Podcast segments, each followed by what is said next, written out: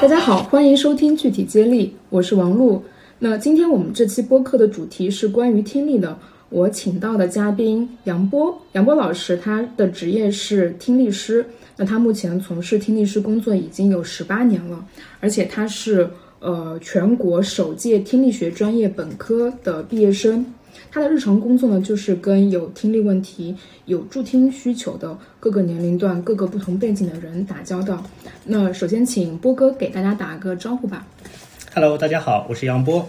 嗯，我认识波哥，其实跟他做了一些交流啊，因为我自己对听力话题也比较关心。然后有一个小知识点，我也想先给各位听友们分享一下，就是你可能此时此刻正在地铁里边，包括在公共场合上，然后戴着耳机听这期播客。那我要非常惨无人道的做一个提醒是，这可能本身就是一个对听力有损伤的动作，因为其实你在嘈杂的环境里边已经无意识的把。耳机的这个声量调高了，所以如果可以的话，我也会希望建议大家对这个事情有一点重视，可能在选择一个更安静的环境里边去听，或者说选择不戴耳机的方式去听，可能对你的听力是有保护的。那当然，这期内容我们也会聊到更多关于听力的一些知识，包括你自己的，包括呃家里老年人的。好，那呃本期播客呢，还有一位嘉宾是于婷。于婷是一名资深的人物记者，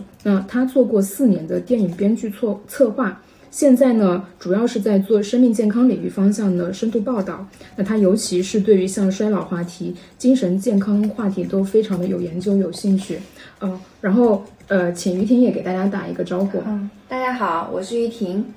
好，然后呃，讲一下本期播客的这个背景啊，是我们前段时间完成了一篇报道。题目是一点二亿老人困于听不见的孤独世界。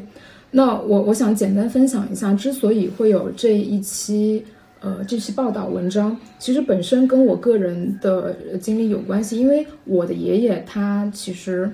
嗯，他前年去世了。但是我我爷爷是怎么样一个情况？就是他小的时候被我太爷爷就是打过。啊，然后打的时候误伤，伤到了耳朵，他其实是有一些青少年时期的这种损伤的。然后呢，他参加工作之后呢，做的是铁匠，就是在工厂里边。那工厂大家可以想象到，其实是一个噪音非常大的一个环境。他常年就做这样的这个工作。然后到了他六十多岁之后，其实我们就会发现，我爷爷开始出现了阿尔兹海默的这个症状。所以在有十多年的病程之后。就前年就离开我们了，嗯，所以我我小时候其实我很喜欢我爷爷，但是他有一个非常明显的特征，就是他耳聋，他从小听他他我我我从小就知道他是听力不好的这样一个长辈，我喜欢他，但是我跟他的交流其实很难能很深入的这个展开。那我观察到他自己这个老年的生活，其实我觉得是孤独的。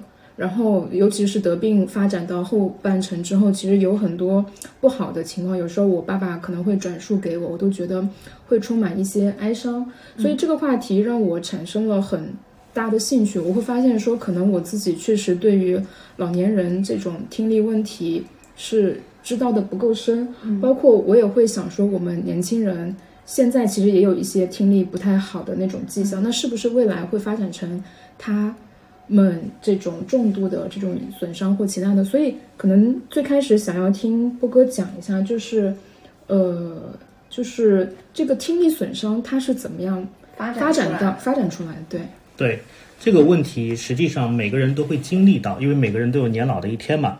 我们呢，按照正常的岁数来说，可能你在年轻的时候就因为接触过多的噪声，所以导致听力呢高频段有一些下降，但是这个时候还不太明显。一般不去医院检查，你是发现不了的。那么随着年龄增长，而且现在人的生活品质越来越好，导致大家吃的东西，哎，油腻的或者说一些甜食会过多，那大家的一些心血管方面的疾病也会提前发生。那像这种情况发生之后呢，我们的一些老年性耳聋的症状，慢慢的从六十五岁提前到了现在大概五十出头，就会有这样子的情呃情况发生。那么，随着我们的年龄增长，正常的到了六十五岁之后，大概呢有三分之一的老年人他是具有听力方面的问题的。那么到了七十五岁呢，那他就有二分之一的老年人他是有听力方面问题，所以这是一个很严峻的情况。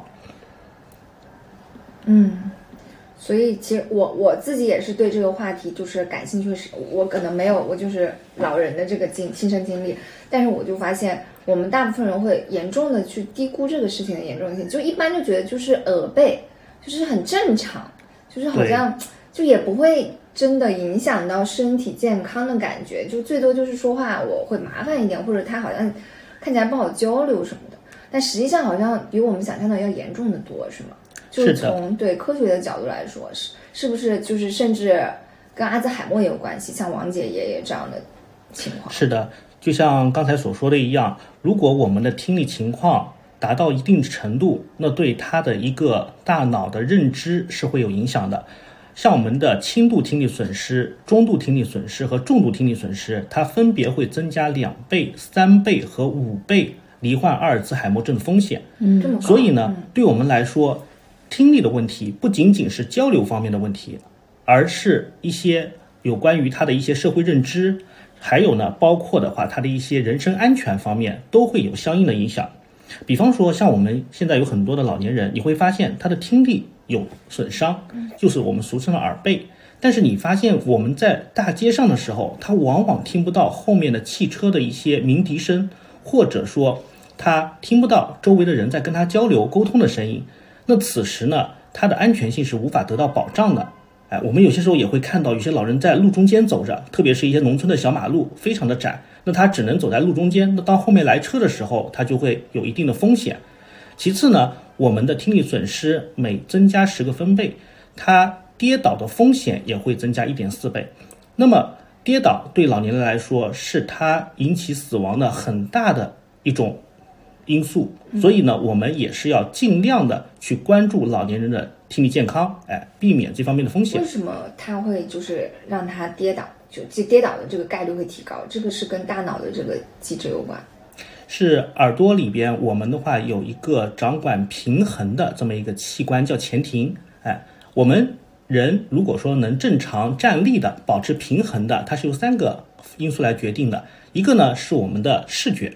我们看到的东西。另外呢，是靠我们的前庭，它是掌握一个平衡度的。第三个呢，就是靠我们的本体的感觉。如果说它的听力下降，它的前庭功能的话也会相应的退化。那当这个时候，它的走路的姿势可能就会因为突然间的一些不适应，或者说的话眩晕，导致它产生跌倒。哎，所以的话，这个问题也是非常严重的。嗯，我我我听到这儿其实有点想哭，就我感觉就是当当时我爷爷他发展到阿尔兹海默可能中期左右的时候，就他本来活动能力还可以，但是有那么一次两次他骑自行车就摔倒，就开始失去这个平衡，然后摔完之后整个人身体就就是变差的程度就很严重，然后再有一次他就不是骑车，他可能就是无意识会。会他他失去这个意识，他会自己离家出走嘛？他可能就有一个他心里想去这个地方，就他走丢了之后，我们很难找到他。那当时就是可能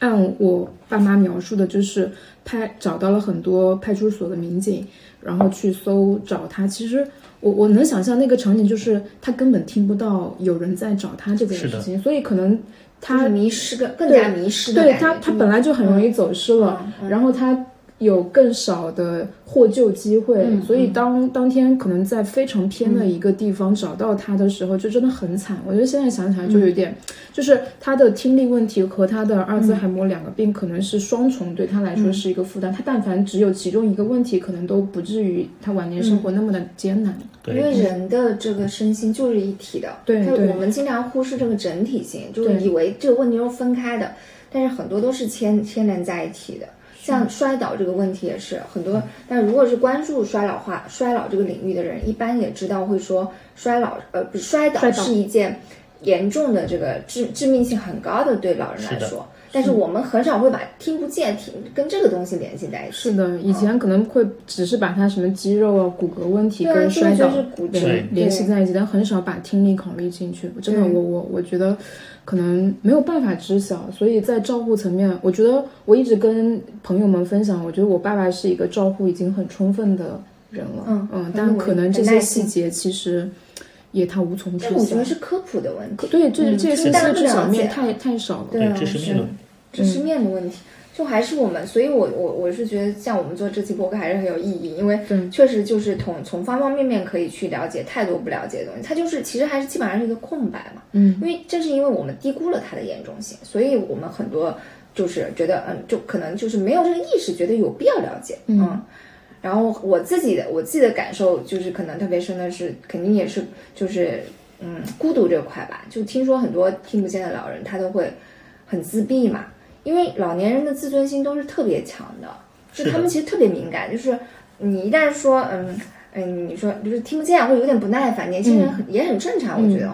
那他可能就不想说话了，嗯。是的不出门了，嗯，那这个东西对他整个生命力的这种状态，你一旦这样陷入到一个世界，老人老年人世界本来就已经很小了，对。对越来对对。越窄，他的精神状态是不是又受到很大这个？我也是遇到过很多的老年人，他因为听力问题导致他的社会交流完全停滞了。嗯，就像我之前的话，在上海遇到过一个老奶奶，她本身的话是一个人独居的，那么她的耳朵又听不见，家里又没有别人跟她去沟通交流，以至于呢，她整个人看不见电视，眼睛年纪大了又花，又看不清楚报纸。所以呢，他每天待在家里面，就在那静坐着，哎，每天待在阳台上，就看着外面的阳光，哎，晚上的时候呢，就待在屋子里面。他甚至有些时候连灯都不开。像他这么孤单的人，我去到他家去为他进行检查的时候，他对我是情绪非常非常的冷漠，我就感觉好像的话，他整个人就是失去了他的一种精气神，就感觉整个人的一个精神状态就非常非常之差。哎，所以的话，这一点对我感触非常的深。我觉得听力问题实际上不仅仅是他的一个病症，而且的话是影响到他的一个整体精神状态的。嗯，其次呢，我也遇到过像有一些老年人，他的精神状态非常的好的，当然也有。哎，比方说，我也见过九十多岁的老人，他的耳朵，他对自己的听力保护的非常要求之高。哎，他还会去配助听器，甚至呢，他还会去要求我要更好。哎，带的效果更好、更贵的助听器，那么他整个人在社会交流当中的话是非常主动的，哎，进攻型的交流。所以呢，他的整个精神状态虽然说九十多岁了，但是你看他的精气神非常之好，和别人沟通的时候基本上都是，哎，他在那说，别人在那主听，哎，所以的话，像他这种情况，我觉得还是非常的不错的。老年人就是要让他整个人活跃起来，活力对，嗯有活力，这个才是最重要的。但这样的老人还是少，是吧？嗯，对，就是就是我我也很好奇，就我们今天要探讨一个比较重要的话题，就是为什么就是我们的听力，就是我们的助听器普及的还是比较差。我听说我们中国就是实际上验配率还不到百分之五嘛，但在欧美已经到了百分之三十。是的这个这个背后的这个很大的原因是应该跟我们的社会文化有关系。对，其实嗯是分成三个方面啊。一方面呢，本身的话，我们的一些受的教育，哎，像欧美国家，他们受教育的层次更高，他们的话认知度更高，所以的话，他们对于助听器更容易接纳。其次呢，就是我们的一个收入水平的差距，哎，像欧美国家，他们很多国家是属于助听器，可能是政府包干的，可以的话去进行一个报销的，哎，那像我们国家都要自费，而且的话，这个是不如医保的。最后呢，其实我觉得最重要的一点就是每个老人他有自己的一种自尊心，这个非常的重要，因为老人的自尊心会让他感觉到我这么年纪轻轻，哎，这在他看来啊，我这么年纪轻轻，我戴上助听器了，你看我那些朋友们没有一个戴助听器的，我戴了就感觉我是个残疾人，那他就不太方便去和别的朋友去说，哎，我是多么的身体健康，哎，我的精神状态多么的好。那他如果说戴了助听器之后，对他产生的那种耻感是非常之强烈的。所以呢，他们即使子女让他们去佩戴助听器，他们也会去百般推脱，哎，或者说的话，他们就抗拒。我买了，我也放在家里面不戴。所以这样情况时有发生，我觉得还是观念方面的问题。那还是有很多子女会就是挺焦虑的，就是可能像我们现在就也会遇到这种问题，就跟想说服父母去，比如说怎么去维持他一个健康状态，或者有时候劝他不要吃一些呃不应该吃的那些保健品什么，但就很难嘛，就沟通是个很大的问题。是的，那你应该也遇到很多这样的，就家就是因为这个东这个事情产生家庭矛盾，或者对，可以跟我们分享一下。嗯，实际上呢，我这边也是遇到过，像子女，其实他们都是关心父母的，哎，那我们在跟父母沟通的时候，往往就是因为他们听不到，所以导致沟通效率非常之低。那子女他们正常的工作和生活节奏非常之快嘛，他们跟老人沟通效率低下的时候，他们就会想到我怎么去解决这个问题，那么他们就会让老人去佩戴助听器，因为子女有这方面的观念和意识。但是老人呢，他会想着，哎，助听器对我来说，我还多一个操作的累赘，而且呢，这东西不好看，而且效果我听别的朋友说了也不怎么好，那我就很抗拒，我就非常的不乐意去使用这个助听器的产品。所以的话，老年人在佩戴助听器的时候，我们其实子女处处于一个比较关键的一个节点上，就是要让老人去了解这个产品，要让他的话去主动的适应这个产品。所以子女出的那种，相对来说他出的力会更加的多一些，不仅要出钱，而且的话出力。但但是就是年轻人他有的时候可能没有耐心，就是这是一个我觉得我我确实我自己也做的不是很好的，在说服父母对方面。对对，但你、嗯你看到的大多数情况是怎么样的？就是。OK，我也碰到过，之前像我在呃门店的时候验配嘛，有大部分老人其实都是子女带过来验配的。他们的话跟老人说了，你的耳朵这么不好，我带你来配助听器，你什么都别说，哎，我反正我们出钱，我只要给你配就可以了。老人呢，在我们店验配的时候，他的子女的话都是一直在跟我们沟通。那老人他是一句话不说的，我看得出来，老人那个时候的情绪状态非常的低落，因为他好像是被迫了过来验配助听器。然后呢，我给老人配助听器的时候，我给他佩戴上，问他效果如何呀，声音大小呀，他都会给我一个非常正面的一个回复，哎，以至于的话，我认为，哎，这个老人他戴助听器效果非常之好呀，我觉得他的佩戴应该的话是非常成功的。但实际上回到家之后，子女给我的反馈是，其实老人相对于呃正常的时候来说，还是有大部分时间听不太清楚的。为什么他在我的现场会这样描述呢？就是因为的话，子女给他的一种压迫感非常的强，他就是感觉到对他就是感觉到我给子女带来麻烦了，我是不是的话是他们的累赘？我必须听他们的话，以来换取我自己的一种心理上的安慰，自尊心，对他的自尊心所以来到。他他其实是有点表演，就是他想快速结束这个过程，他尴尬，对，就他难受，快速结束尴尬。嗯嗯，想让老人的话，快速的，哎，呃，老人想让子女很快的解决问题，问题去让他回归到正常的生活和工作节奏当中去，哎，所以的话，老人有些时候的话，真的会、担心，就是年轻人觉得这事情还没解决完，然后嗯年轻反反人复复又对反反复复的会去做这个事，麻烦嘛，对所以这样子呢，老人就会觉得心里非常的不安，因为他觉得我本身已经是年纪很大了，需要子女照顾的时候了。如果说在这些小事上面的话，还这么反反复复让子女浪费时间，那会不会他们对我产生一定的厌恶，或者说的话一些矛盾？那这样他心里面就会非常的不安。所以听就是也有老人会你在你那里就假装听的比实际上更清楚，实际嗯上可能他根本没有听清楚，对他只是看我的表情，同时呢他在猜我的意思，对，是这样子。就现实中应该也有很多老人会就是在假装听得见吧？是啊这个嗯好像能想象，对这个的话，其实呃，我也是感觉到非常的奇怪啊。有些老人呢，他是和朋友在一起的时候，他就不服老，他就认为自己的不会比别人更差，所以呢，当他听不见的时候，他也会装作听得见。他看别人笑，他也笑，但是他不知道别人说什么，因何发笑。所以的话，他跟别人沟通时候不主动说话，他只是在参与哎别人的沟通，但是呢，他不会主动的去引导话题。我那天看到一个插播一下一个很有趣的，就是就是有一段文字嘛，就是姜文、姜文导演，嗯在他谈说他心中最棒的电影台词的时候，就有这么一个小故事，嗯就说有一条河，河两边各有一个老头，两个人都听不见彼此说话，然后两个人都不想不想让对方知道嘛。然后其中一个就是问另就其中一个老头背着一个杆子嘛，然后那另外一个就说怎么钓鱼去啊？然后呢，因为因为他这个这个听不见，但他又不想让对方知道，他说不是我钓鱼去。然后这边问的老人其实根本也没听到他说什么，就是我还以为你钓鱼去呢，就根本就是鸡头鸭讲，是的就完全不是在，但是他们就还是在假装在说话。嗯，然后我就觉得这种其实很就是人的那种孤独感啊，就一下子出来了。就是你你又不想要承认说我就是一个，其实已经有点，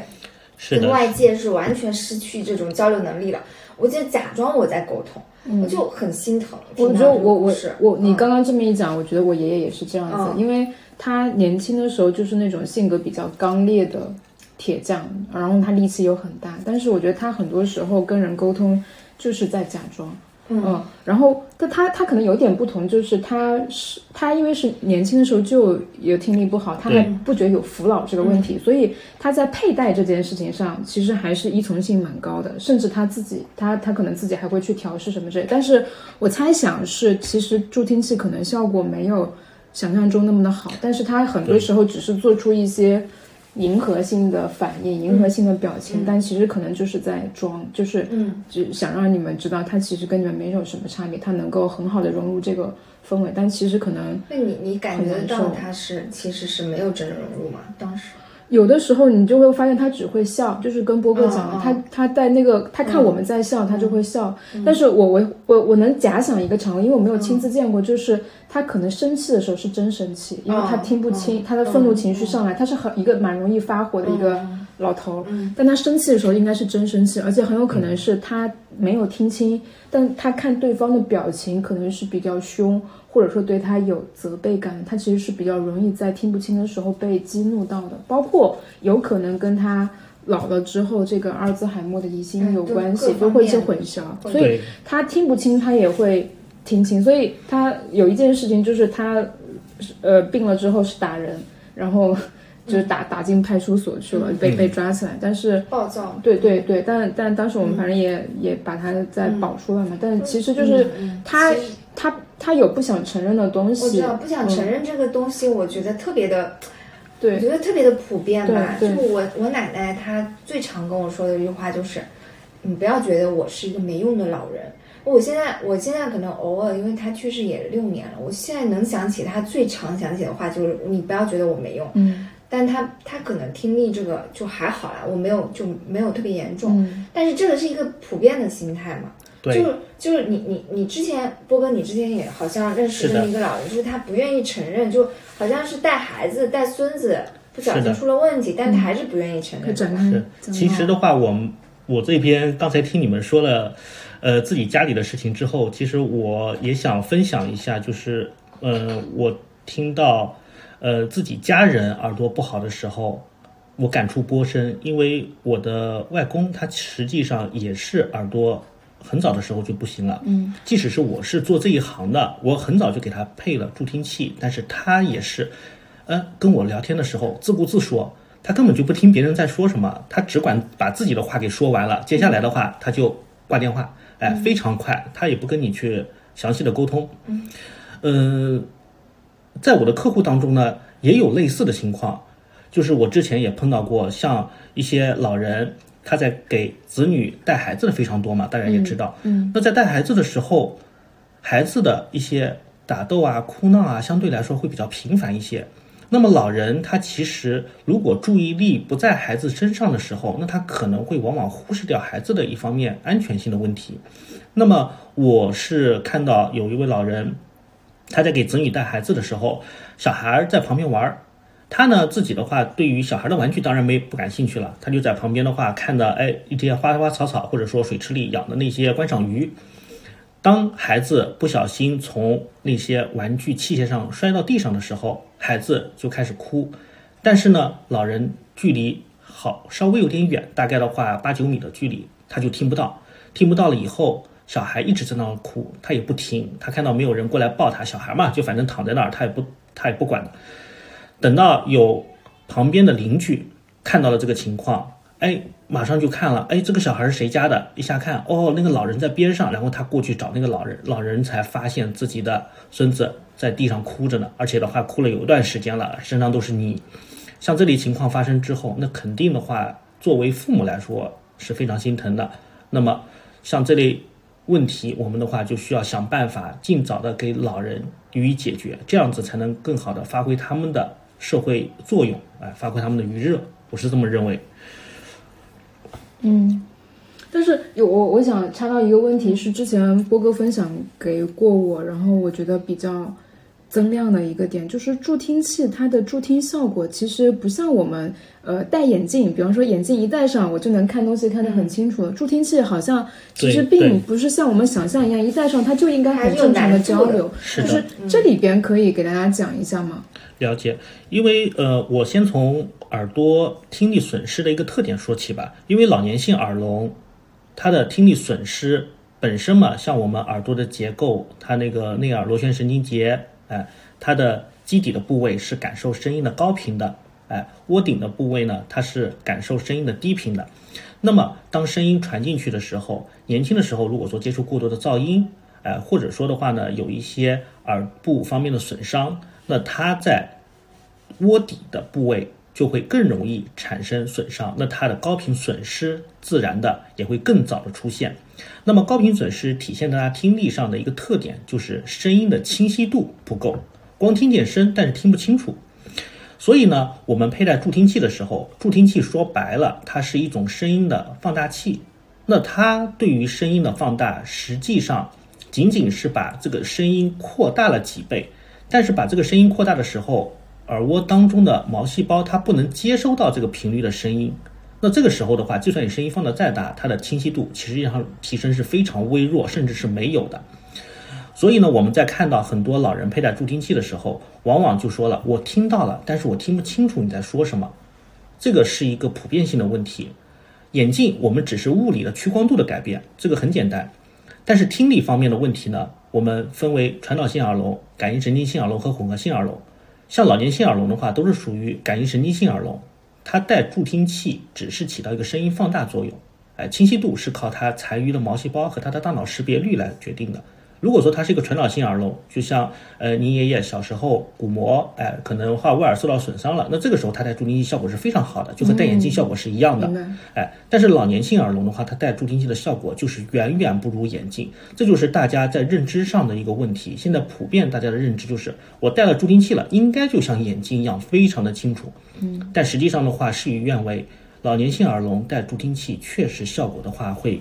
偏差一些，特别是岁数越大、听力损失越重的人，他的佩戴效果就会更差。所以我们说为什么要早一点佩戴，就是这个问题。嗯那像很多家庭里边，就是父母长辈和呃，在在我们说的这个呃子女这之间的一些矛盾和冲突，是不是也跟他就是不好好戴呃助听器，或者说我以为你戴了，你怎么还做出一些呃就是我预期之外的一些反应啊反馈？这个这里边是不是家庭矛盾也会比较大比较多一些？有一些这样的例子是可以分享的吗？嗯，这个不用从别人身上找例子，我外公外婆就是这样。我外婆呢，嗯，她是呃有眩晕，然后经常在家里面的话不能干重活。我外公呢，耳朵也不好，一但是他我他的助听器，我看他不经常戴。嗯，我问他为什么，他跟我说电池太废了，电他他说电池太贵了，估计是对嗯。然后我就纳闷了，说这个东西我是做这一行的，您不用担心这个。他呢带上助听器，实际上他跟我反馈了很多次，我给他前前后后换过三四款，他就跟我反馈这个助听器带上有一部分呢它是有些噪音，有几款助听器呢它是听到了，但是我听不清楚。所以呢，对他来说，他戴上这个产品之后，他跟别人的沟通其实还是有障碍的。我外婆跟他说话的时候，他听不清楚，他就会着急。他一着急呢，他就会想着，那我听不清，算了，我不跟你说了，我下楼玩去了。结果他就走了。那我外婆一个人在家里面的话，他又没有人沟通了，哎，所以呢，对，嗯，老人来说，其实助听器它的佩戴和家里人的一种观念是非常相关的，一定要给他一个合适的环境，让他的话去正确的使用这个产品，这个非常的重要什。么样的环境？对什么叫就合适的我们主环境我们年轻人能做些什么？其实就是我们能帮他们什么，我觉得这个是更实用的。对，对买了之后怎么办？嗯，如果说你和老人住在一起，那我建议呢，在使用助听器的时候，我们要注意跟他说话的一种对话方式，这个非常的重要。因为助听器它把声音扩大，我们戴了助听器之后，不需要跟他大声说话了。以前是听不见，现在是听见了，但是听不清嘛。那我们跟他说话的时候，要注意说话的语速慢一些，哎，因为我们很正常的聊天思维当中就是我说话把这句话说完就可以了。但是从来没有想过，他们听不清的人接收到的声音的话，其实是支离破碎的。他们需要时间去进行一个完形填空，把中间漏掉的那些字和词给它补回来。如果你说话说的太快了，那他上一句话还没想明白呢，下一句话马上又接上去了。所以老人的话听不清的原因，主要是在这个地方。那我们家里的年轻人就是要跟他对话的时候，尽量的说的语速慢一些，让老人有一个思考的时间。其次呢，跟老人说话的时候，尽量的距离啊不要太远，因为助听器的话，我们设计的时候就是为了接收人与人对话的。如果把它的收音范围放得非常广，那有可能楼下的噪音、马路上的汽车声都收进来了，这样子对老人来说反而更不好。所以呢，距离的话，尽量的保持在两到三米之内。两到三米对对对。就是就是不要以为买了助听器这件事儿就对这件事完结了，哎对。然后从阳台在厨房喊话，这也不现实的。就感觉好像哎，我们年轻人已经就是尽力了，然后然后我觉得这种如果不提醒的话，确实也不知道。对，他是的。刚刚那个点我觉得很很有感触，就是助听器是帮助对话。帮助解决对话流畅的，既然是对话，对话你还是要有一个近距离两三米，而且还是要看对方的表情的。对，然后其实给出表情上的反应才是更，就才是真正有情感、有情感的交流。不是说你吃饭了这样，就是一个非常功能性的。其实，其实我们，因为我们确实可能跟老人有的时候，我觉得我也在，我也会反思我跟我奶奶的一个交流，就是其实很多时候你会很应付性，就是你觉得你只是在被动的完成一些，你觉得他需要。就是一些基本的需要需要的交流的东西，比如说吃饭了或者提醒他干嘛。但实际上他们真的很孤独。你如果如果是不是说真正的认真真正的对话，就是他们其实知道的，然后他就会很孤独，他心里面都是知道，老人家都知道的。是的，因为我看到他们在家里面沟通的时候啊，有几个特点，就是呢，老两口如果说有一个人耳朵不好，那么他们家中的沟通就会非常的少。只要有一个人耳朵听力不好，他的沟通就会非常的少，少到什么呢？就像您说的一样，中午吃饭了叫他吃饭，晚上睡觉了叫他可以来睡觉了。这些基本，哎，就这些基本的沟通交流，没有更多的交流。这样子其实两个人的社会责任的话，社会他的一个分工都会丧失。嗯，哎，所以我们说，嗯，老人其实对他来说，佩戴助听器是一个。有关于整个社会的、整个家庭的这么一个工作，这个这个说说的那个，就是说我们还是一个，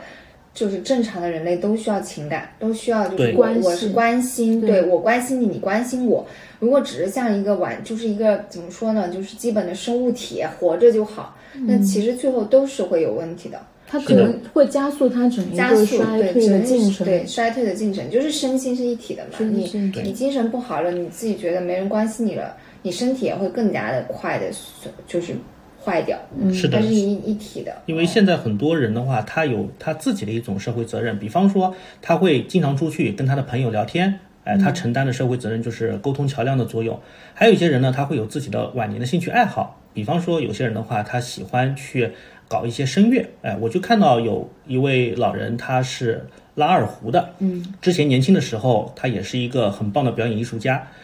当当他年纪大的时候，听力下降的时候，他发现问题了。我听这个二胡的音调根本就不是原来我脑海里印象的那种音调。那此时呢，他就会产生一定的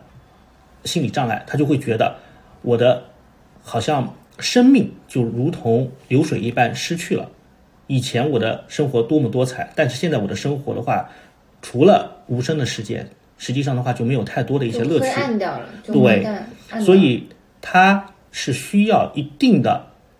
措施来帮助他回归到以前的这种，哎，能听到二胡声，能让自己的话感受到更加美妙的音乐，这么这种生活状态当中来。这个对他的身心状态、心理建设的话是非常重要的。嗯，对，这个我我也特别有感触，就是其实老人他还是要有自我价值感的，就是一旦他觉得自己是一个废废废物，或者就是一个就已经没有对这个社会没有存在意义了，对，他也感受不到任何的活力的东西的时候，他的他的这个这个这个就会加速严重加速他的这个衰老过程。然后我之前不是做过一个照顾的题嘛，就是一个呃四四十多岁的姐姐，就是照顾她爸爸照顾了十年，就在她爸爸就直接等到就她爸爸真的活到了快一百岁。然后我记得他说他爸爸有个细节就特别打动我，就是他爸爸也是以前是个军人嘛，所以那种顽强顽强感很很打动人。就是他后来都不能下床了，就躺在床上唱歌，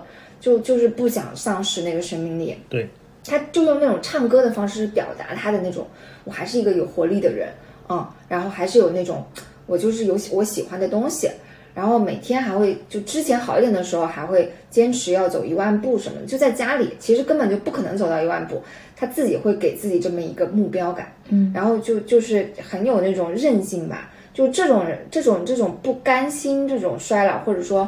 就是对生的欲望，我觉得其实还是很打动人的。嗯，就虽然人终有一死，但是可能就是你能在那种濒于就这个生命之火马上要暗掉的那前前一段小段路还在挣扎，还想发出一点光芒，那个是很打动人的。嗯，王姐，你应该家里也有这样的感觉。是是，因为我爷爷他退他退休之后有一件事情是我我让我觉得很神奇的，他有一个习惯，就是他每天都要去听唱戏，嗯，然后他会比较知道，就是说不在他自己就是家里那个叫什么村子之外，他会知道哪里今天有戏唱有演出这些信息他都知道，然后他就骑着他那个二八大杠那个自行车，嗯。骑一个应该是要骑一个多小时去那个地方，嗯。然后去听唱戏，然后可能在唱戏的地方，可能吃完饭回来，他就是也不能说呃很很严格说每天，但但凡有这样的唱戏演出，他日历牌都会标出来，就会去。我小时候我是有一点纳闷儿的，就是说他应该听力不好，嗯，然后他去听唱戏这件事情追求的是什么？但对，但我觉得可能还是这是一种他生活的追求，他存存在感的一种需要他追求。他就是就算听不懂或者就是断断续续，他仍然在过去的那种生活规律里面生活规律里面，如果他完全就是他待在家里，他真的就是什么声音都没有了。对。所以他在那里，他可就算是断断续续的，他可能捕捉到那么一点点，他也是心里要好受，可一点。能整个唱戏戏台子的那个氛围，氛围或者说可能还有还有一种我我我想象的那个场景，应该是那个戏台子喇叭应该是会放的比较大声的。其实他可能。能对他来说，这是一个有有声音的环境。嗯然后大家其实就大家如果说说话听不到，可能会觉得说是环境的原因，也不是怎么样。他只是参与在这个他比较舒服的这个环境里边了。我我感觉是这样的。就是大家，就是老人需要跟外部的这个世界保持一种连接连接感和沟通。就是最其实对老人来说，像我奶奶也不识字嘛，她也是需要，比如说可能看电视的时候，她还是需要声音。她她是不识字，所以我觉得可能幸运一点的就是她听力没有太大的问题。嗯啊，她但是她还是会老是问我说。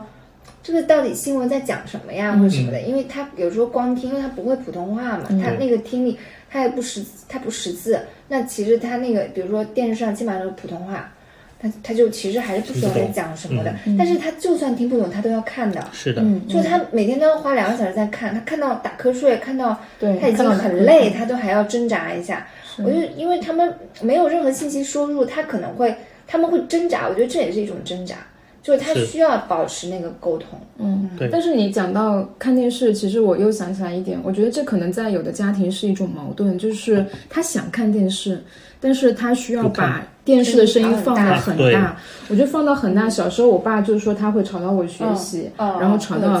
家里其他人休息什么之类，就会产生矛盾。是的然。后他其实我觉得是想想都会觉得很、很憋屈，我就他他就他必他的需要呀，但是他又会影响到别人，所以有可能这也是他会选择外出，不嗯，把他觉得嗯，自己还放在家里对，嗯。然后他就可以 对回避一些嗯跟家里人可能不可避免的这种冲通常还是。会让步，对不对，他会让步，因因为他觉得你他是更重要。他是少数嘛，那其他人好几个人，对，好几个人，嗯他他可能能看报纸、看书，但是他觉得还不够的时候，他就会让自己出去，而且老年人通常都会让步于让步年轻人，对对对，因为让步很多，因为这个社会这个世界就是年轻人的，说实话，他们他们如果是就所有的资源，其实虽然我我在做衰老领域嘛，我觉得好像我们一直在强调现在就是很重要，中国的老龄化社会很严峻了，但是就是我们真的能花多少心思在这件事情上？其实我觉得本质上有一个比较残酷的逻辑，就是世界就是年轻人的。就是你你你真的就是当你需要让步的时候，就是老年人在让步。如果家里有十块钱，那可能八块钱是给小孩的。嗯，然后你家里面需要有，就比如说看电视这件事情，那肯定是不要影响小孩学习更重要一点。对我觉得小孩有漫长的人生，是是他们这个人生，而且就有一些人生性格里面奉献、牺牲这两个字，我觉得刻的太重了。他们那那一代人人都是这样牺牲奉献牺牲奉献，然后为下一代好，让步，不要添麻烦。我觉得这是他们基础生活里面基础的心态，就是一直在循环滚动。但是他其实对自己有损害了，嗯然后再往下说，这种损害其实还不可避免的，还是会成为一种。就是影响生活上，但我觉得可能更好的一个家庭氛围，可能是不要先去在意这种牺牲，可能先承认问题、共识问题、解决问题，对呃，有有一些更充分的良性的共识，对我觉得可能是更好的一因为种这样家庭关年。轻人也其实会少点遗憾嘛。就是其实我们很多时候其实还是想做点什么的，就是其实有的时候真的就没有信息或者不了解。然后还有一点，我们终有一天也会老嘛，就是嗯那个老人，就反正我们每个人都会成为那个老人。是的，所以其实像像听力这个这个话题，我对我个人是很有呃很有帮助的。就我就会比较可能会，比如说以后我就不会那么的抗拒助听器，可能我会提早使用，因为我知道它最好是早点用，嗯，依从性的这些东西，对对吧？我们可以给到我们读者更多，我们听众更多实用一点的建议。我们现在来聊一下，对是的对，因为我们现在是看到啊，我们的一些家庭的情况，每个人的话都有老的一天，确实是这样。但是呢，你会发现，当老人在家里面做任何事情的时候，如果说是干扰到家里其他人的一些正常的生活了，那他们的话会主动的做一些让步。确实，我们也是这样一代一代的话带下来的。父母的话都是为了子女嘛，说到底都是这样。但是像我们在处于现在这个社会阶段来看呢，我们很多老人实际上他们也是很受到子女的关心的。就比方说你们刚才说的，哎，可能我老了，我是不是耳朵不好会干扰到子女？但是子女相反呢，他也会考虑到老人这方面的问题，他会主动的去帮老人去解决。呃，我这边也是经常会遇到一些是子女或者说的话儿媳，哎、或者说的话，呃，其他的家人孙子孙女啊带过来配助听器的，他们的思想观念就是老人身体不好了，我就像带他去医院看病一样，我必须帮他去解决掉这个问题。所以呢，这个时候老人的话，他其实心里的话是非常开心的，哎，虽然说他觉得可能这个东西买买要很贵，但实际上的话，他心里的喜悦程度，他觉得价被家人的关心的这种喜悦程度，我觉得是非常高的。特别是有些老人回头的话，他还会到到我这边来跟我去反馈。哎呀，家里的话，子女的话太忙了，他们的话给我花了钱，我也不好意思的话多打扰他们的时间，哎。今天刚好有空，我过来找你聊一聊。哎，你看看我现在用的怎么样？有没有什么更好的办法？哎，能让我的话使用的更好？所以的话，老年人的心理，其实的话，他们都是想解决问题的。嗯，哎，我觉得这一点的话，我们呃平常就是不能忽视掉老年人的心理建设这一关。嗯，好，那我我问几个问题啊，我嗯们在实际关于助听器的验配这个整一套流程上，其实大家可能不知道的事情还比较多。就首先第一个就是什么样的情况下可以识别出来，这可能是一个需要帮家里老人去做检查和去配助听器的这样一个呃表现迹象，或者说那个时机。了解。现在我们有两种方案，一种呢是如果老年人每年有体检，那可以从体检当中我们的话做听力检查。哎，纯音测听那个报告上，我们可以看得出来他的一个听力损失的程度，哎，需不需要干预？嗯。第二个呢，是我们如果老人不方便去做检查的，那可以在家里面的话，我们用日常的，比方说最容易的就打电话。嗯。你用正常的声音给老人打电话的时候，是不是基本上百分之九十的话，他一句都能听懂？一遍就能听懂，而不是让你重复，或者说他经常会回答错你的问题。嗯，哎，这样子来观察他是否的话有听力方面的问题。其次呢，他在家里面看电视的时候，或者说听一些戏曲啊什么节目的时候，会不会把声音开得非常的大？嗯，如果说开的声音大，那就说明的话，他听力实际上会有下降了。哎。另外呢，有一些基础疾病的，比方说有一些呃高血压、糖尿病，还有一些的话那个高血脂类疾病的，那这种高危人群，我们的话也是要经常去做一下体检，哎，看看他的听力是否有下降。当然呢，这个程度也不是说是绝对的，比方说我们说了，听力二十分贝以内是属于一个正常范围。但是呢，有些老年人他在家里面本身沟通交流的频次并不会非常的多，而且呢，身边人本身说话声音比较大的情况下，他可能听力损失三十多分贝也是不一定需要助听器的。但是有一些像我刚才所说的，哎，那个拉二胡的老师，或者说有一些教师，哎，弹钢琴的，或者说返聘到医院的一些老教授，那像他们。听力损失三十多分贝就必须要使用助听器了，因为已经影响到他们的一个工作交流了。嗯，哎，明白。那呃，当他确认到听力有一些损失的时候，他应该去什么样的渠道去配助听器？是只能在医院，还是说要找相应的机构呢？啊，现在助听器其实发展的速度非常之快。之前呢是只有医院，哎，医疗机构才会有这种助听器的验配。当然，现在我们在街上你们会看到好多的助听器验配的门店，哎，最简单方式，你们拿出你们的手机地图去搜索一下“助听器”三个字，你就能在你家附近搜索到你最近的几家助听器验配中心。那么像这里验配中心呢，实际上它都是具有资质的，而且的话是国家药监局都对他们有一定的认证和检查规范，嗯，所以呢，他们都是非常好的一种验配的场所，大家可以放心的去。哎，在那种场所里面，你们可以得到包括从检查到听力方面的咨询，到助听器的一些试戴、验配和售后调试、问题处理这方面的全套的一些工作。嗯，当然的话呢，像我们在验配助听器的时候，也是要关注一下相关验配人员的资质方面的问题。嗯，因为不是说所有的人的话都可以。为您去解决听力方面问题，因为助听器毕竟属于二类的医疗器械嘛，就像我们的眼镜一样，它是需要专业的验配师去帮你做一个助听器的选配和调试的。那么你到了一家验配中心，如果说你要看它是否合规，或者说它有没有能力去帮你解决问题，首先呢，它里面的验配师哎是否有相应的资质？现在我们国家呢有我们的耳鼻喉科医师，还有呢包括我们的听力学。专业的毕业这类的人员，或者说我们的国家级的验配师，四级、三级乃至二级的这类的验配师有职业资格证的，那像这类人群呢，他的话是有相应的资质去为你做验配的。如果说他是没有相应的资质，那可能大家就要考虑一下，是不是的话，我会找一家更安全的、呃更保险的机构去帮你解决听力方面的问题。嗯，OK，那我我补充再问一下，就是说。这个资质等级刚刚有讲到很多级别，它的高低差异是二级是还最高还是四级最高？哎，现在四级的话是一个入门级的，我们的话是最高的话，现在是到二级，二级的助听器验配师。嗯，当然的话，包括他们的耳鼻喉科医师和听力师的话，他们是直接可以入行的。哎，他们的专业等级会更加的好一些。嗯，然后如果说再谨慎一点的话，有没有可能搜索到的这个听力相关的机构可能是？不太正规的，有这种可能性吗？还是说完全不存在这种可能性？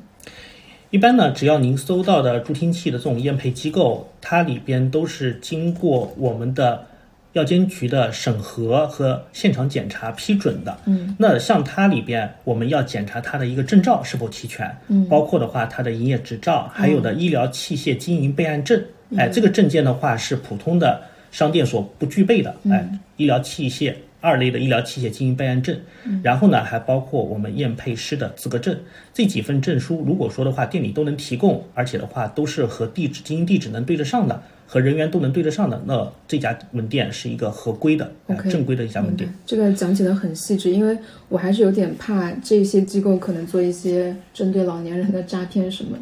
比较谨慎一些。好，还有一个问题就是，其实。呃，助听器是不是在功能上、款式上有挺大的差异？包括它可能对应的价格也会不太一样。那这个里边可以给我们再详细介绍一下吗？好的，助听器呢，我们现在分类从外观上分，我们分为我们的耳背式的，哎，受话器外置式的，还有呢耳内定制式的，基本上属于这三大类，哎。然后呢，如果说从功能上分，那我们的话有普通的气导助听器，还有呢，包括我们现在具备蓝牙功能的助听器，哎，还包括的话我们的骨导助听器之类的。像这个助听器的话，种类分得非常之细。当然，我们是根据使用者的检查结果来判断它到底适合使用于哪一款助听器，而且是根据他的所需。比方说，这个老人他在家里面只需要沟通，那我们配一台普通的气导助听器，可能就能满足他的需求了。如果说这个老人他说了我在家里需要看电视，哎，需要打电话，有更高的通讯方面的需求的，那我们呢建议他使用现在比较先进的蓝牙款的助听器，哎，然后有些老人呢，他可能的话是一些中耳炎反复发作的，以前戴助听器，哎，一戴他就发中耳炎，那我们呢可能还会有相应的鼓导助听器，不同的助听器适用于不同的听力情况，那这些助听器要看老人的一个年龄和他的一个心理预期。怎么说呢？就是年龄越大的，我们建议用耳背式的，因为方便老人拿取，对老人来说更加的友好，而且不容易损坏，老人使用起来的话会更加方便。同时呢，如果说老人动手能力不太好的，我们甚至现在还有充电款的助听器，可以满足老人的需求，哎，就不需要他去换电池了，直接的话放到充电盒里面去充电，哎，这样操作的话更加简便。当然呢，如果说的话，老人他觉得这个助听器的话戴上去，哎呀，我感觉不太美观，可能会影响我的一个社会交流，哎，在朋友面前的话，好像我有点压力。那这个时候呢，我们也可以的话选择我们的耳内式助听器，当然前提的话是排除他有呃佩戴的禁忌症。那剩下的我们这些款式都会给老人做一个详细的展示和试听。嗯，假如他满意了，没有问题，我们的话才会进行一个微调。嗯，我我之前有网友他给我们留言，他有说到说他的助听器是几万块一支，而且是定制的。嗯，然后他说使用了一段时间之后就需要调试，就这个给他们他会觉得其实挺麻烦的，因为然后就导致这个助听器好像真正的使用时间很有限。就这个里边调试这个问题要怎么去呃理解，怎么去解决呢？助听器调试呢，其实助听器行业本身是一个非常吃服务的行业，哎，它不像普通的商品，可能拿到手直接就可以用了。但是像助听器的调试，我们往往是助听器门店它的售后服务里面的一个主要的内容。如果说你验配了一台助听器之后，在首次使用的时候，我们肯定声音会调节成舒适度为主。并不是说我以清晰度为主，肯定是以舒适度为主。嗯，然后等到适应了之后，我们才会切换场合，到一些比方说公园低噪音的环境，或者说马路上中等噪音的环境，或者说一些工地啊，或者说一些菜场这种大噪音的环境去使用。这个需要一个循序渐进的过程。那么在使用当中，我们肯定会遇到各种各样的挑战。比方说我在马路上听到了，哎呀，这个汽车声比较吵。那我怎么样的话去选择我的助听器的方向性，去降低周围的噪声？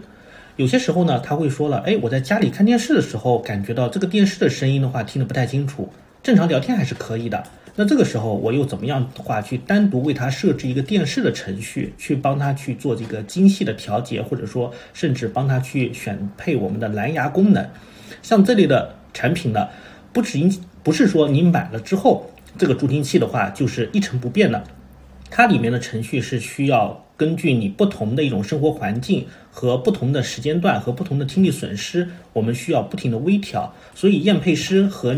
使用者之间其实是一个良好的合作关系，大家都是伙伴。如果说你有任何问题，请随时到你的验配机构去寻求解决，他们的话是包含我们的终身服务的。哎，所以的话，大家不要以为买助听器我只是光买了一个产品，你买的其实是一个终身服务加一个产品。嗯，哎，有任何问题，随时他们可以帮你去解决。所有品牌的助听器都是终身服务吗？对，只要嗯，在我现在的认知里边，我们所有的助听器门店所售出的产品的话，它都是包含我们的终身服务的。哎，包括我们的调试。嗯，那像有一些老人他出行不方便，可能没有办法去门店，你们是？会有上门的这种服务，对吗？对，现在我们的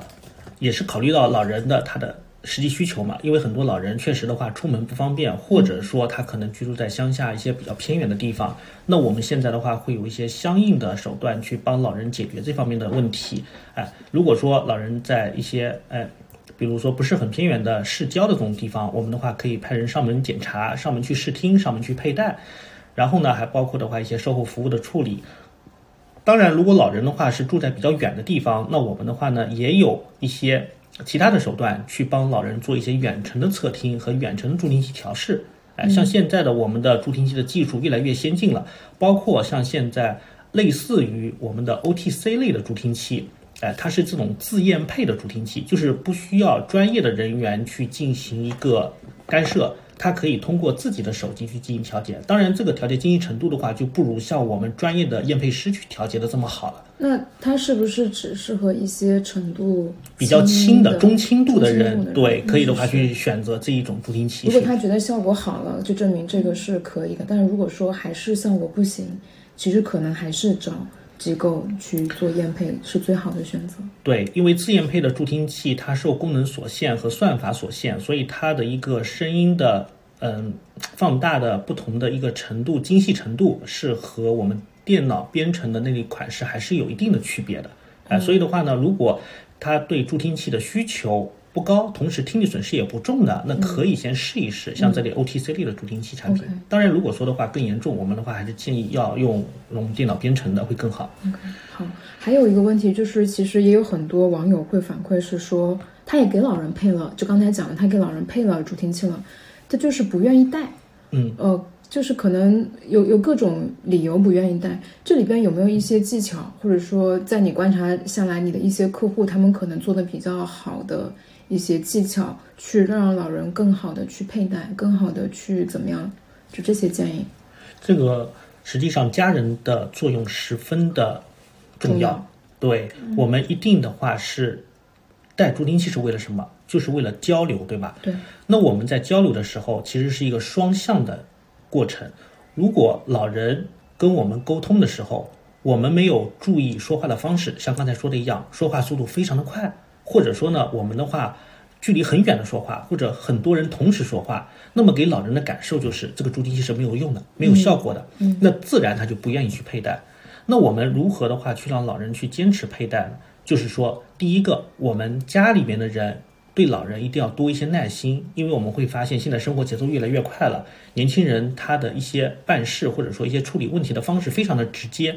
如果说发现老人听不清楚的时候，他可能就会非常急躁，说话又大声又快。实际上呢，大家千万注意，跟老人对话的时候说的慢一点，距离近一点，一个一个轮流说话，在一段时间内给老人一种非常正向的反馈，让他感觉到我戴上助听器确实听得比以前清楚了。对，当这个正向反馈一旦建立的时候，等老人再过了一两个月。他就会主动的去佩戴助听器，嗯，因为他拿下来的时候，他就会发现，哎，我这个声音的话，戴那拿下来我是听不到了，戴上去。虽然说还偶尔有些听不清楚，但总体的话我还是能更好的交流了，嗯，哎，这个时候，呃，我我之前有一个用户，我非常的有印象，因为他听力非常的特殊，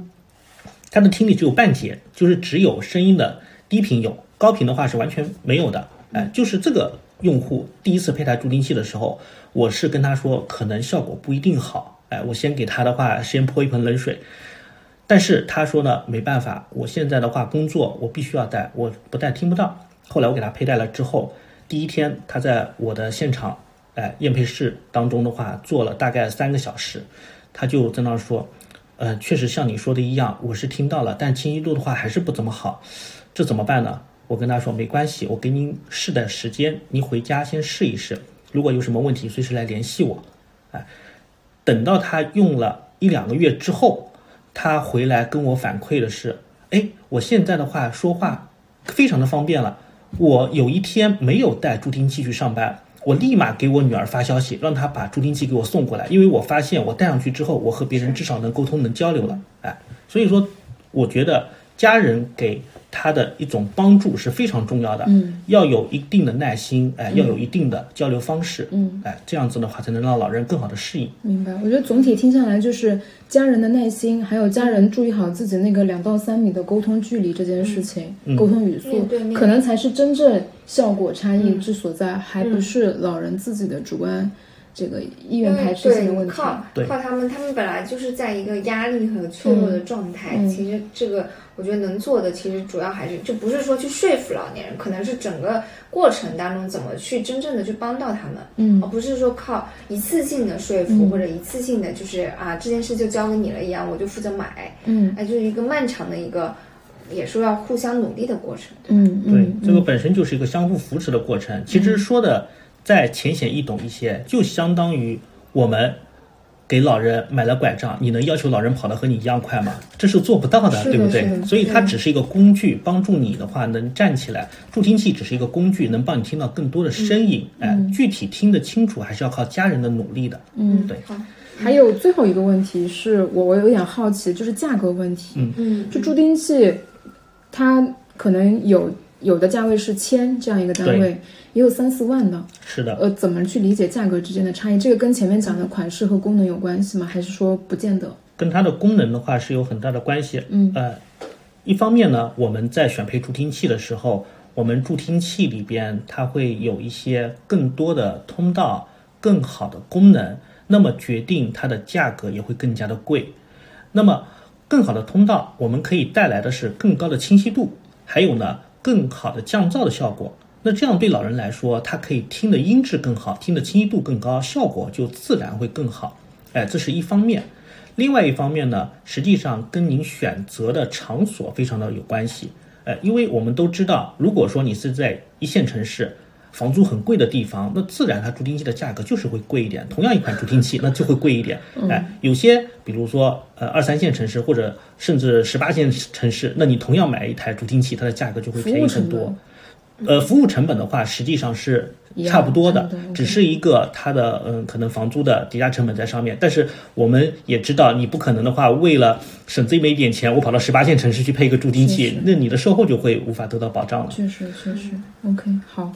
那我我我我觉得这一部分信息对我们大家都挺有帮助，非常实用，是一个很好建议。然后最后想请波哥，可能给我们现在这些年轻人啊，关于听力这件事情再给一些建议吧。我觉得我们从年轻开始保护？对，我觉得，因为我们关心衰老话题，关心听力话题，其实还有一方面是为将来的自己嘛。那何不如从更早的时候，对于自己的一些身体问题有意识，然后能够做一些预防。是的，因为现在神经性耳感应神经性耳聋确实的话是没有办法去给它治愈的，我们只能说从源头上去给它减缓。那么怎么减缓呢？其实年轻人啊，现在很多人的话，刚才王璐也说了，哎，在我们的公交、地铁，我们的话听音乐时间非常的长，而且声音非常的大。哎，很多人的话都是音乐发烧友，戴的那个耳机的话，一天到晚都戴着。像我们一定要注意一下，一定有一个概念是双六十这么一个建议，就是我们在每天使用我们耳机的音量不要超过六十分贝，每天使用耳机的时间不要超过六十分钟。哎这么少，太少了对，这就是双六十原则。但是现在呢，实际上我们的耳机已经发展的非常先进了。我们的话现在有呃那个主动降噪的耳，机像主动降噪耳机，实际上你在公共交通上使用的时候，它是能降低周围很大一部分噪音的。哎，它呢可以把你的音量控制在一个比较合理的范围内。嗯哎，这一点的话，我觉得还是不错的。但是我也不建议你用耳机时间太长，因为的话超过了时间，你的听力会有一个暂时性的阈移。如果再使用时间长的话，它就会形成一个永久性的阈移。所寓以意是什么？阈移就是它的听力变化阈值往下。哦，阈移，对哦阈值往下移，阈值移动对哦，OK，所以的话呢，这个一定要注意一下，我们的听的时间不要超过了。另外呢，像我们也要预防一些我们的基础疾病，像我们的高血压、糖尿病和高血脂。虽然说听的都是我们的哎三高嘛，那都是我们好那好像父辈的他们才会得的疾病，但实际上我们现在饮食条件好了，运动量减少了。我们的身体状况真的是一代不如一代了，所以一定要提前的话去预防，做好我们的身体的一些检测。因为现在四十岁之前，我看好像好多年轻人的话不太注重这方面的身体检查，所以往往的话等到突然间生病了，我们才发现啊，原来我的血糖这么高了，或者说我的血脂已经这么高了。就比如说像我这样的，所以的这个也是要提前的话去做一定的预防。另外呢，如果你的家族当中有一些亲戚，他是在四十多岁、五十岁左右就出现了听力方面的问题，而且的话是比较多的一些人，那这个时候你要关注一下了，有可能是一种遗传性的听力下降。那这种遗传性听力下降呢，这个是没有办法的，你可能会比正常的人群更早的步入听力下降的这么一个呃现象当中。嗯嗯，哎它它是有直系的讲究的吗？还是说旁系都要考虑在内？它是遗传的因素。因素。对遗传的因素的话，它里面的那个位点的话会有很多，所以的话，它是男女都有可能会，哎，会有这方面的一个遗传。所以呢，大家可以在日常当中观察一下，因为现在我们这种遗传基因点的话是可以做一个检测的。哎，有些点的话我们是已经有这种检测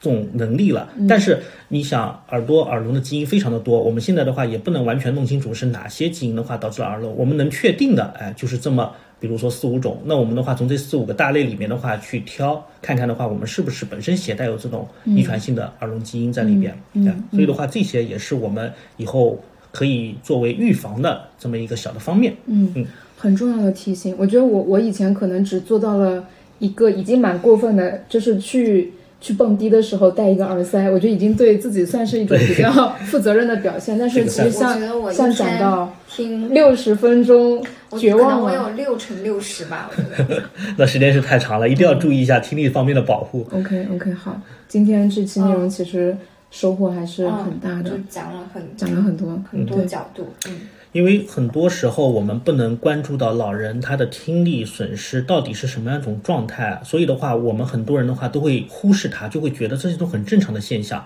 大家都会觉得我已经看不见了。是一个很严重的问题，但是往往不会觉得耳朵听不见是一个很严重的问题。嗯，我建议大家，如果说想试一试，你们可以用防噪音的耳塞塞到耳朵里去，哎，模拟那种轻度的听力损失。你们出去转一圈，嗯，然后你们再回来复复述一下你自己的一个感受，这个就能让你感觉到，其实老年人的话，他的状态是什么样子的。他其实的话，听到的声音和你现在的状态就是一模一样的。嗯我突然意识到“耳聪目明”四个字有多么的珍贵，它太重要了，太重要了。对，年纪大还有这么好的身体的话，我觉得还是非常的不